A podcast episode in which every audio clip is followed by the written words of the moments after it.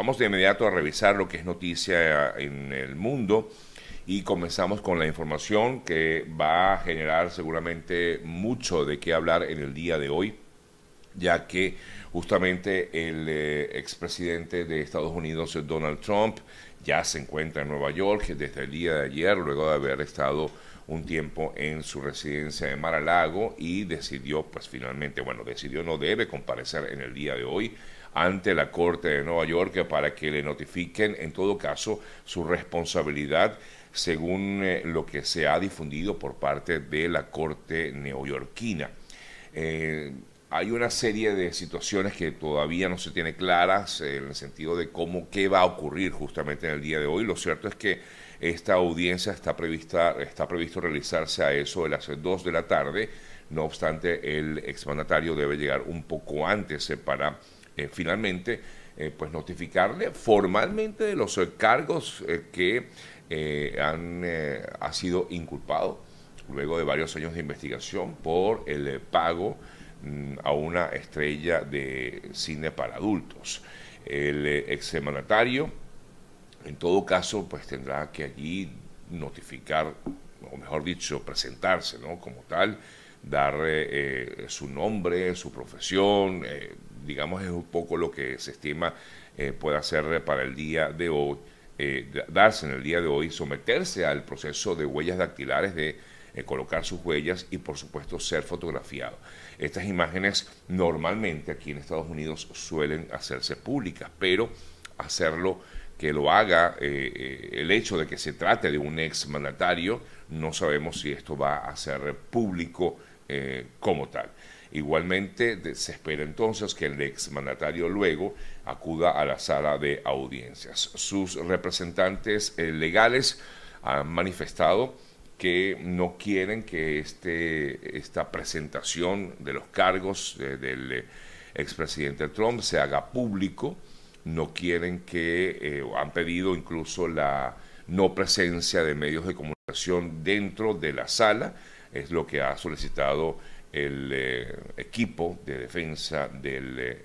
exmandatario Donald Trump. Pero es la noticia del día de hoy. Hoy, pues posiblemente tengamos bastante información relacionada con el exmandatario. ¿Qué va a pasar con él? Además de todo esto que les comentaba en el día de hoy, será eh, mm, luego de ser representados estos cargos, va a iniciarse el juicio. Vamos a conocer un poco más de esto cuando conversemos con nuestro colega Vladimir Kislinger, como siempre lo hacemos nosotros todos los martes. Y realmente, ¿qué va a ocurrir? Es decir, eh, si fue, si será realmente eh, juzgado y de llegar a serlo, podrá o no ser candidato a la presidencia del eh, próximo año, en el próximo año eh, a la presidencia de Estados Unidos. Justamente es parte de, la, de las interrogantes que tenemos y que trataremos de despejar en la mañana de hoy en nuestra conversación con Vladimir Kislinger.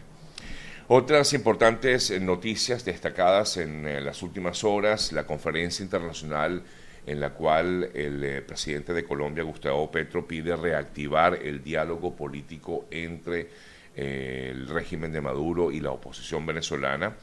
Efectivamente, en el día de ayer informaba el equipo del eh, gobierno colombiano o el canciller colombiano específicamente, anunciaba que van a iniciarse, va a iniciarse esta reunión con representantes de diversos países de América Latina y Europa en una conferencia, como ya bien decía, internacional para propiciar estas negociaciones que afirman deberían continuar en México para una salida democrática a la situación de la crisis política que vive aún Venezuela. El eh, canciller colombiano Álvaro Leiva dijo que por supuesto las reglas del juego estarían igualmente por diseñarse y que han sido invitados eh, también por supuesto los representantes de la oposición venezolana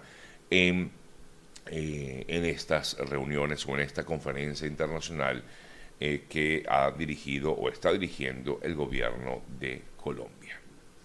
En eh, otras importantes noticias, ayer fue divulgada una información que manejaba la agencia Associated Press, donde se afirmaba que el representante de la oposición de Venezuela, en Estados Unidos, el representante actual Fernando Blasi habría instado al gobierno de Biden a flexibilizar las sanciones contra el régimen de Maduro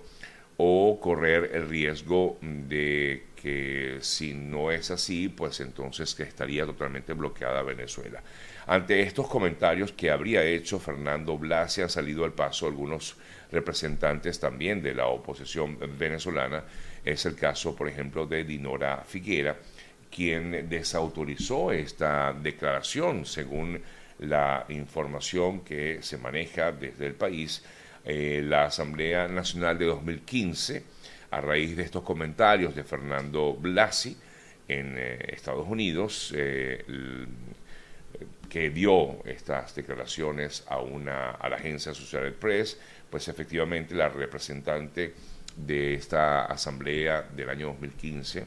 elegida en 2015, Inora Figuera, aseguró que estas declaraciones son totalmente de opinión personal y no oficiales por parte del equipo que lidera esta Asamblea Nacional del año 2015 afirmó Dinora Figuera, en la Asamblea confluyen diferentes eh, partidos eh, políticos donde la pluralidad es un valor y el consenso una necesidad para salir adelante y estamos haciendo todos los esfuerzos de llegar a consensos a pesar de las diferencias que hay entre los diferentes actores. Porque en esa entrevista Blasi revelaba que ha sostenido reuniones con miembros del Congreso de Estados Unidos, principalmente con algunos representantes demócratas para pedir eso, el alivio, el alivio de las sanciones, de algunas sanciones en contra del régimen de Maduro y eh, pues ante ello ha salido al paso justamente la actual presidenta de esa asamblea de 2015, eh, Dinora Figuera, así como también otros dirigentes políticos. Es el caso de Freddy Guevara como presidente de la Comisión de Exteriores de esa asamblea, eh, quien dijo que esas declaraciones de Blasi no están de acuerdo con la posición que tiene la Asamblea Nacional del año 2015, es decir, una nueva fractura dentro del propio, de la propia oposición en Venezuela. Bueno, seguimos con otras importantes noticias destacadas en las últimas horas y les eh, comentamos eh, también lo que ha, sigo, ha seguido ocurriendo en relación con el incendio registrado en Ciudad Juárez, en México. La Secretaría de Seguridad y Protección Ciudadana eh, elevó a 40 el número de fallecidos. recuerden que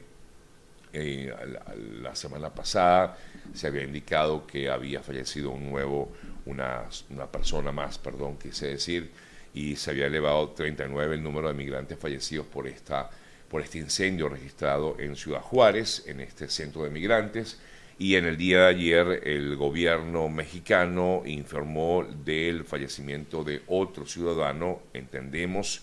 hasta el momento que se trataría de un ciudadano de origen guatemalteco, eh, no, no, lo podemos corroborar, pero es la información que por lo menos preliminarmente tenemos y esto elevaría entonces a 40 personas fallecidas, 27 heridas, de las cuales 23 permanecen hospitalizadas. En torno a esta situación que se ha vivido en Ciudad Juárez, por cierto, estoy leyendo hoy información de que ya esto ocurrió hace una semana. En este hecho fallecieron eh, siete ciudadanos de origen venezolano y hasta este instante, por lo menos según este, esta publicación que estoy leyendo, en eh, el eh, portal de Monitoreamos eh, de estos, perdón, acerca de del fallecimiento de estos siete venezolanos. Hasta ahora solamente la embajada venezolana en México ha elevado un, perdón, un comunicado a pesar de que lo hizo tras varios días de silencio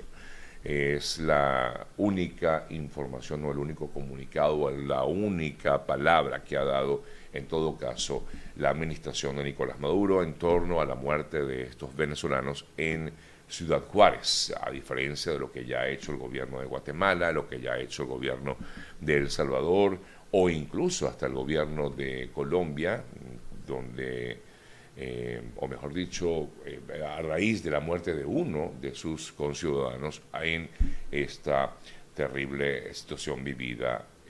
hace una semana ya en Ciudad Juárez, en México. En relación con esta situación que se ha vivido en este en Ciudad Juárez, veíamos declaraciones de uno de los sobrevivientes a este incendio y él afirmaba una vez más, como lo han dicho otros de los sobrevivientes, es que efectivamente em,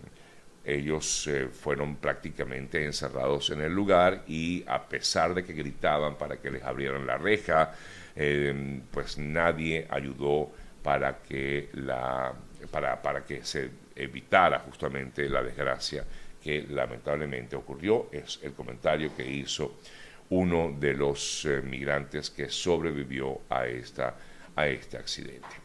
Se eh, entiende que en el momento hay en México aproximadamente un récord de 37 mil peticiones, según el más reciente indicador de solicitudes de refugio en, en México. 37.600 peticiones durante el primer trimestre del año 2023 los inmigrantes de Haití encabezan la lista de solicitudes de estos refugios en estos primeros meses con más de 13.000 solicitudes de refugio en México. Le siguen los ciudadanos de Honduras con más de 8.600, de Cuba con 2.596, venezolanos 2.547 y El Salvador con 1.716.